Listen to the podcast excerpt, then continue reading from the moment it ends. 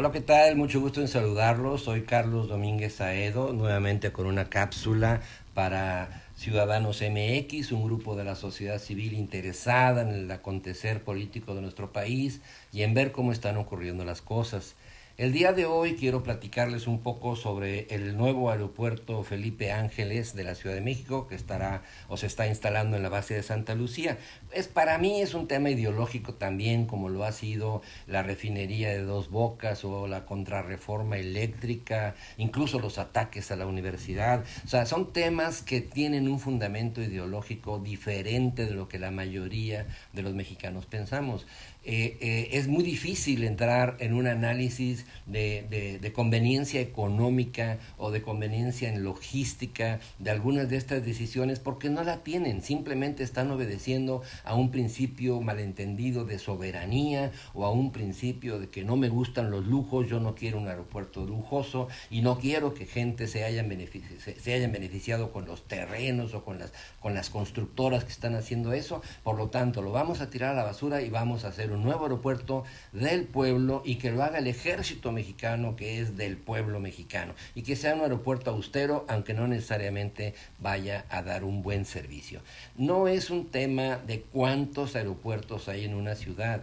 Hay muchos países del mundo que tienen varios aeropuertos. Por ejemplo, la ciudad de Londres es la que más se destaca porque tiene cinco aeropuertos, destacan dos, que es Heathrow y Gatwick, París tiene cuatro, pero destacan Orly y el aeropuerto Charles de Gaulle, y también Nueva York, y también Washington, y también Houston, y muchas ciudades así, Río de Janeiro, Sao Paulo, Milán, muchas ciudades en el mundo tienen dos o más aeropuertos. Normalmente un aeropuerto está dedicado a vuelos nacionales y otro aeropuerto está dedicado a vuelos internacionales. No sabemos cómo se puede acomodar aquí. El aeropuerto Felipe Aún. Pero bueno, no es el tema de que sean la cantidad de aeropuertos, sino la calidad de los aeropuertos. Yo tuve la fortuna de trabajar para una empresa siderúrgica de Monterrey, ahí por los principios, mediados de los 70 y, y, principios de los 80 y trabajé muchos años, hasta casi el año 2000, el año 97, pero que gracias a Dios no se había inventado en ese tiempo ni, ni, el, ni el correo electrónico, ni, ni, ni, ni, bueno, apenas empezaba, ni el, bueno, no había Zoom, obviamente, no había Internet, y entonces como yo trabajaba en ingeniería y era diseñador y manejaba las propuestas técnicas, después fui director de investigación y desarrollo, director de ingeniería, como ya lo comenté en otro audio, eh, eh, teníamos que viajar mucho entre países porque la empresa con la que yo trabajaba se dedicaba a diseñar y vender plantas para otros países, plantas de procesamiento de mineral de hierro, como uno de los procesos básicos para la producción de acero. Pero entonces yo tenía que viajar cargando planos, cargando papeles, llevando fotografías y tener reuniones físicas, presenciales, ya sea con clientes o con colaboradores, de tal manera que tuve la oportunidad de conocer verdaderamente el mundo, no no, es presumir, pero estuve prácticamente en 70 países. Y muchas ocasiones viajando al continente africano o viajando hacia el Medio Oriente, volábamos de Monterrey a Houston y de Houston había una línea famosa en ese tiempo que se llamaba British Caledonian y British Caledonian volaba al aeropuerto de Gatwick en Londres y del aeropuerto de Gatwick había que cambiarse al aeropuerto de Heathrow y del aeropuerto de Heathrow a lo mejor yo volaba a Nigeria o, o, o, yo qué sé, a Dubái o Abu Dhabi en aquellos años. Entonces, eh, lo que pasaba es que uno podía trasladarse del aeropuerto de Gatwick al aeropuerto de Heathrow en helicóptero y sin costo, porque la ciudad de Londres quería ser el hub de pasajeros que conectaban al continente americano con el continente africano o con el Medio Oriente. Entonces, sus aeropuertos funcionaban de forma enlazada para poder hacer esos traslados sin mayor dificultad. No se valía ese traslado para ir a Londres, menos, ni para quedarse en Europa. Se trataba de salir del continente. Y entonces esos aeropuertos funcionaban muy bien. Y lo mismo pasa en, en, algunas otras ciudades del mundo.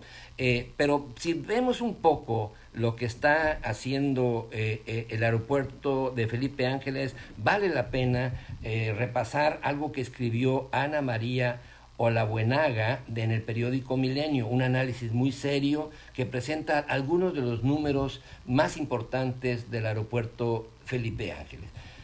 Tomen, vean ustedes esto, mire, el, el número de puertas de embarque y desembarque, o sea, los gusanos aquellos para subirse y bajarse los aviones que tiene el aeropuerto Benito Juárez de la Ciudad de México son 74 posiciones fijas y 21 posiciones remotas, de las que tiene uno que ir en camioncito. El nuevo aeropuerto de la Ciudad de México iba a tener 120 posiciones. Entonces son 74 más 21 y el nuevo aeropuerto iba a tener 120. Bueno, Santa Lucía tiene 14, solamente 14. Para que tengamos una idea más clara, Monterrey con sus terminales A, B y C tienen 15 estaciones fijas y 27 estaciones remotas. Guadalajara tiene 12 terminales fijas y 15 terminales remotas. El aeropuerto de Atlanta, quizá uno de los aeropuertos más grandes del mundo, tiene 195 terminales. Entonces, ahora el costo que está teniendo este aeropuerto.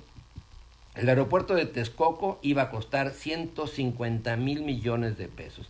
Santa Lucía ya lleva gastados 80 mil millones de pesos más los 100 mil millones de pesos que costó cancelar Texcoco. De tal manera que entonces Santa Lucía, si dividimos esta cantidad de dinero entre el número de puertas que vamos a tener, pues resulta que cada puerta nos está costando entre 12 y 13 mil millones de pesos por cada una de las puertas. Otro tema es la distancia. Texcoco estaba a 23 kilómetros del centro de México, mientras que el aeropuerto de Santa Lucía queda a 45. El puro viaje en Uber para ir de un aeropuerto al otro eh, eh, eh, supera los mil pesos. Entonces es, es verdaderamente preocupante. Sé que ya la empresa Volaris y la empresa Viva Aerobús han doblado sus manos, digamos que han accedido a que van a tener vuelos desde Santa Lucía. Creo que Volaris anunció ya vuelos a Tijuana y vuelos a Cancún. Y entonces ellos ya están dispuestos a volar desde, desde, el aeropuerto Felipe Ángeles, pero vamos a ver si los pasajeros están dispuestos a volar. Lo importante son los pasajeros, no los aviones. Y si Aeroméxico se pone las pilas y se queda en el aeropuerto de la Ciudad de México, baja sus tarifas y empieza a dar también los mismos servicios como ya los tiene a Tijuana y a Cancún con menores costos de traslado y de, y de conexión, pues entonces vamos a ver cómo le van a hacer para seguir operando estas aerolíneas que ya dijeron que sí se van al Felipe Ángeles. Un tema más de los muchos que tenemos en la cartera y este espero de que nos escuchemos eh, dentro de ocho días. Muchas gracias y que tengan un buen día.